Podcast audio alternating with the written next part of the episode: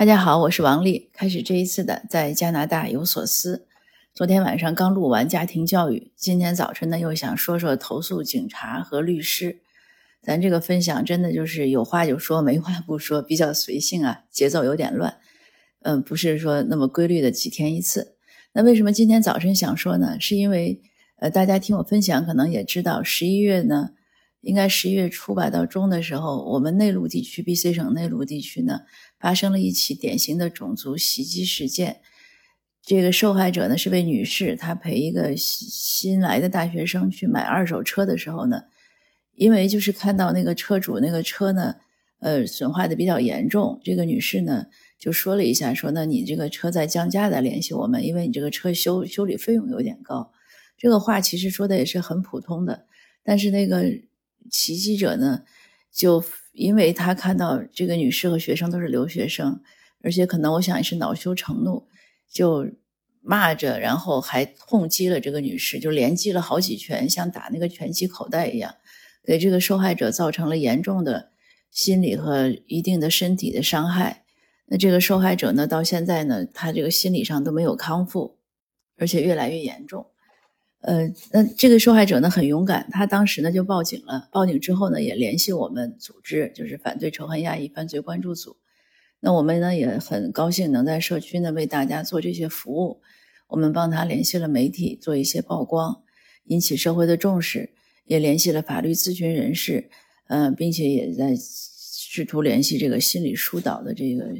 辅导辅导老师吧，这样的一些一些工作。那今天的受害者又问。他说：“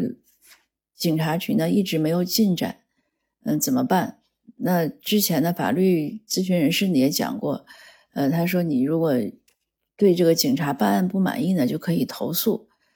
这个投诉呢是很安全，所以我今天呢也是想就把这个投诉警察和投诉律师的事情呢和大家分享一下。那在这儿呢，我首先想特别推荐一下吉米言有一本书叫《言出法随》。”我建议大家，如果你在加拿大呢，其实都可以联系吉米言买下这本书。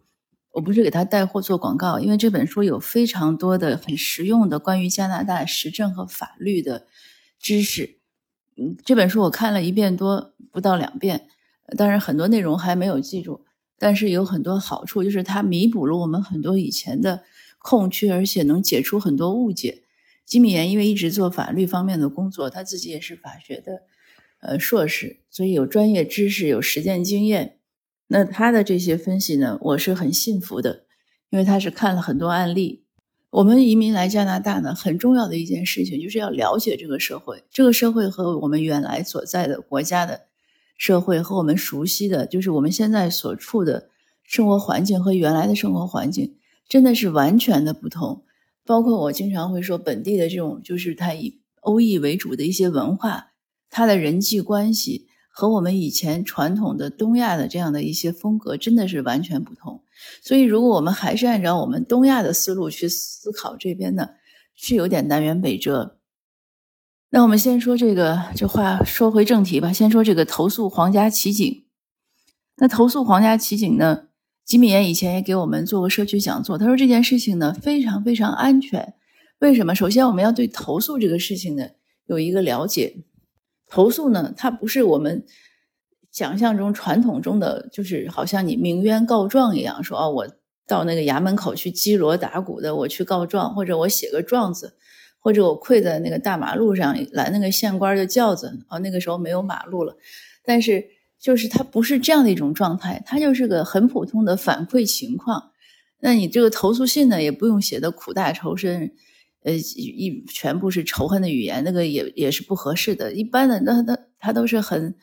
呃，很客观的，呃，很礼貌的，很节制的。我想，如果我们考过雅思，如果你考的是移民类的雅思，其实都学过投诉信。我记得我当时雅思作文训练的时候，老师就讲，他说为什么要会写投诉信？他说这个事情非常重要。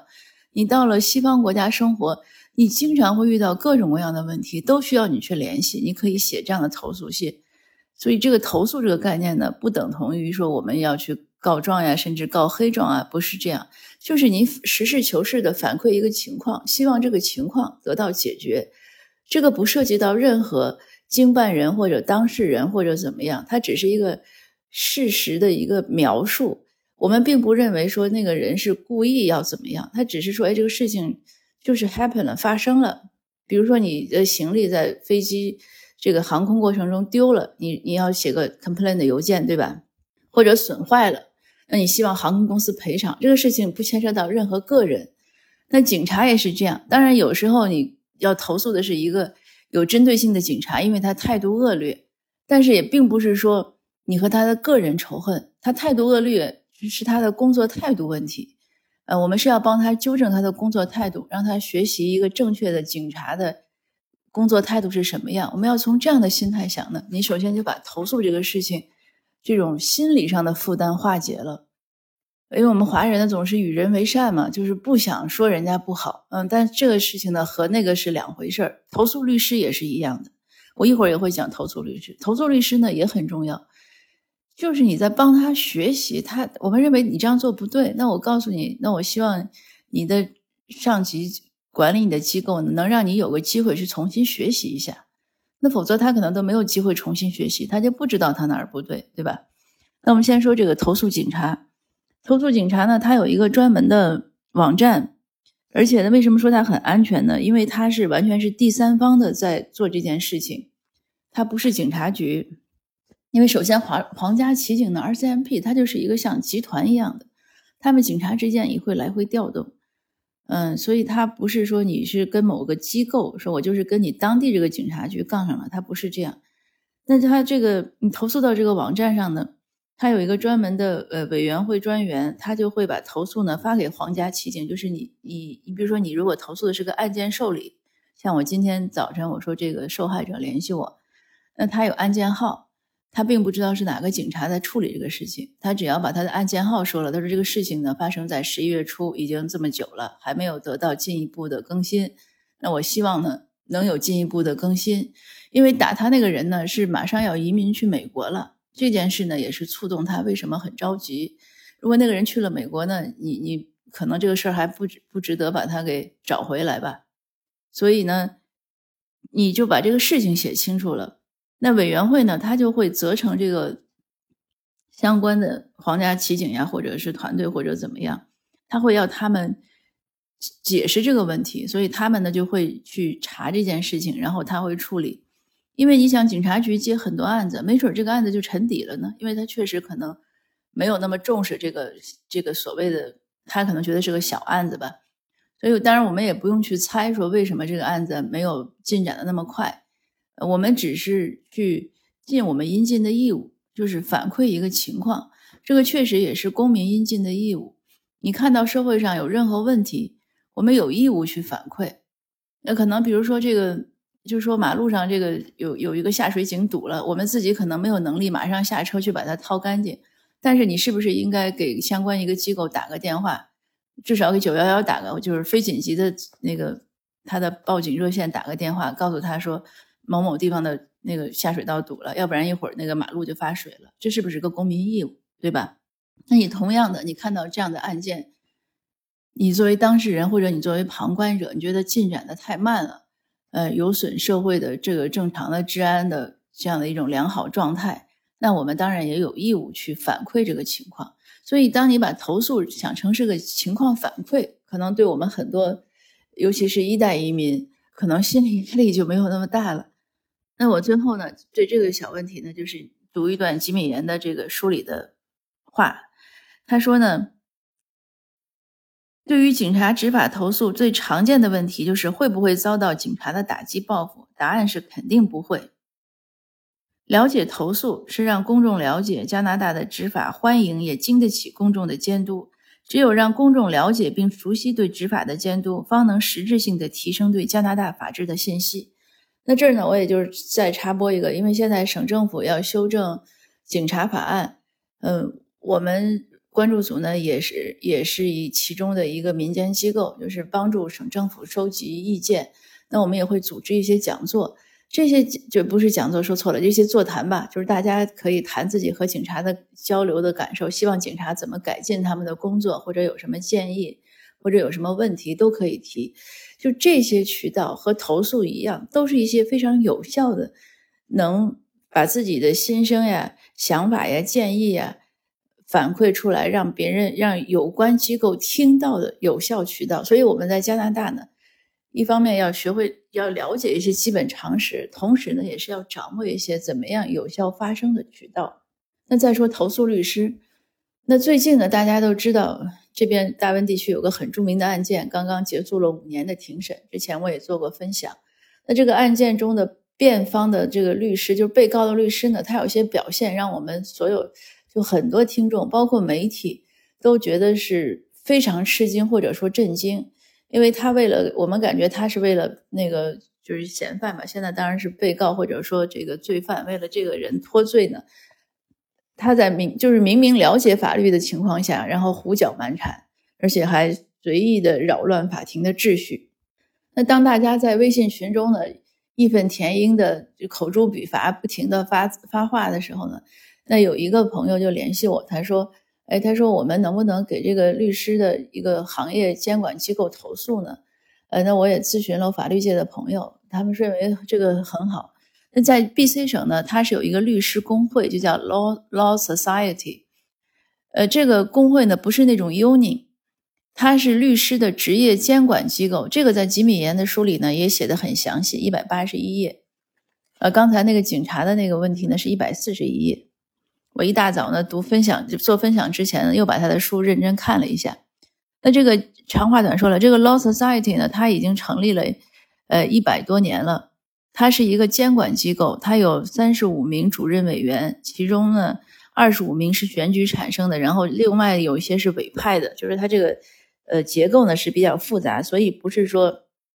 这两天我也听到有人问我，他说：“那你这个就是他们收律师的管理费，他们会不会沆瀣一气啊？呃，会不会做表面文章啊？”那其实是不会的，因为他是在监管机构。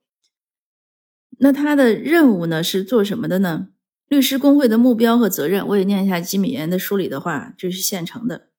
律师工会的目标和责任呢是维护和保护司法中公众的利益。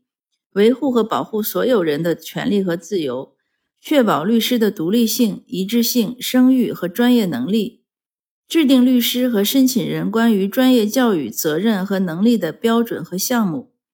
对法律从业进行规范，对律师实习生后法学生和来自其他司法管辖的比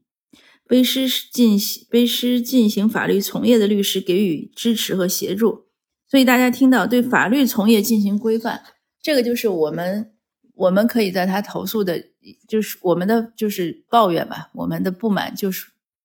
符合他的这种投诉范围，因为我们认为那个律师操守有问题，对吧？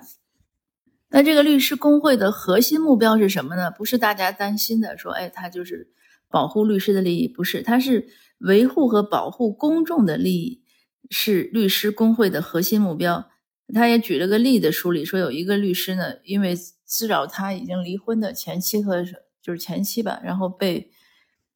这个律师工会给制裁了。呃，律师工会呢给他暂停了营业执照两个月。呃，比斯省呢有一万两千多名从业律师，那两成呢是个体律师，所以律师工会呢对这些个体或者是他有这种律律所的这样的律师呢，他是一视同仁的。